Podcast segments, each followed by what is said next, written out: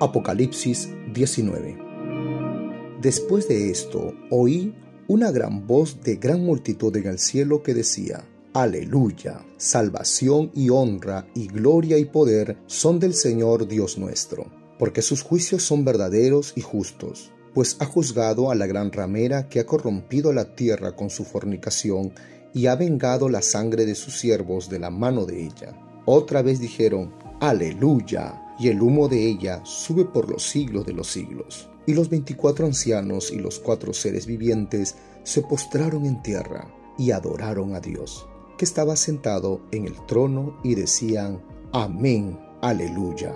Y salió del trono una voz que decía, Alabad a nuestro Dios todos sus siervos, y los que le teméis, así pequeños como grandes. Y oí como la voz de una gran multitud, como el estruendo de muchas aguas, y como la voz de grandes truenos que decía, Aleluya, porque el Señor, nuestro Dios Todopoderoso, reina. Gocémonos y alegrémonos y démosle gloria, porque han llegado las bodas del Cordero, y su esposa se ha preparado, y a ella se le ha concedido que se vista de lino fino, limpio y resplandeciente, porque el lino fino es las acciones justas de los santos. Y el ángel me dijo, escribe, bienaventurados los que son llamados a la cena de las bodas del Cordero. Y me dijo, estas son palabras verdaderas de Dios. Yo me postré a sus pies para adorarle, y él me dijo, mira, no lo hagas. Yo soy consiervo tuyo y de tus hermanos que retienen el testimonio de Jesús. Adora a Dios, porque el testimonio de Jesús es el espíritu de la profecía.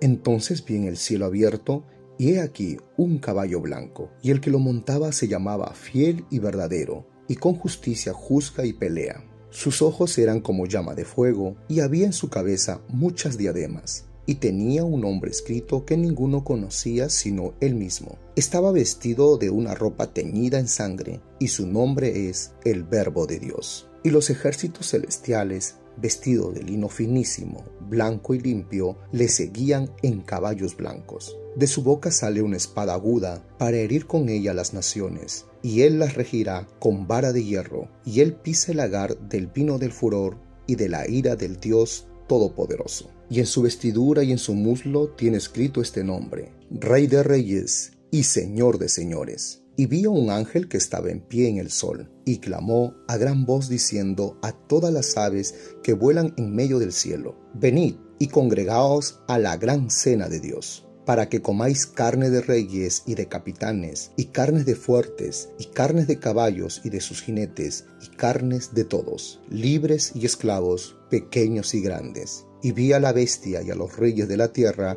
y a sus ejércitos reunidos para guerrear contra el que montaba el caballo y contra su ejército. Y la bestia fue apresada, y con ella el falso profeta, que había hecho delante de ella las señales con las cuales había engañado a los que recibieron la marca de la bestia y habían adorado a su imagen. Estos dos fueron lanzados vivos dentro de un lago de fuego que arde con azufre, y los demás fueron muertos con espada que salía de la boca del que montaba el caballo, y todas las aves se saciaron de las carnes de ellos.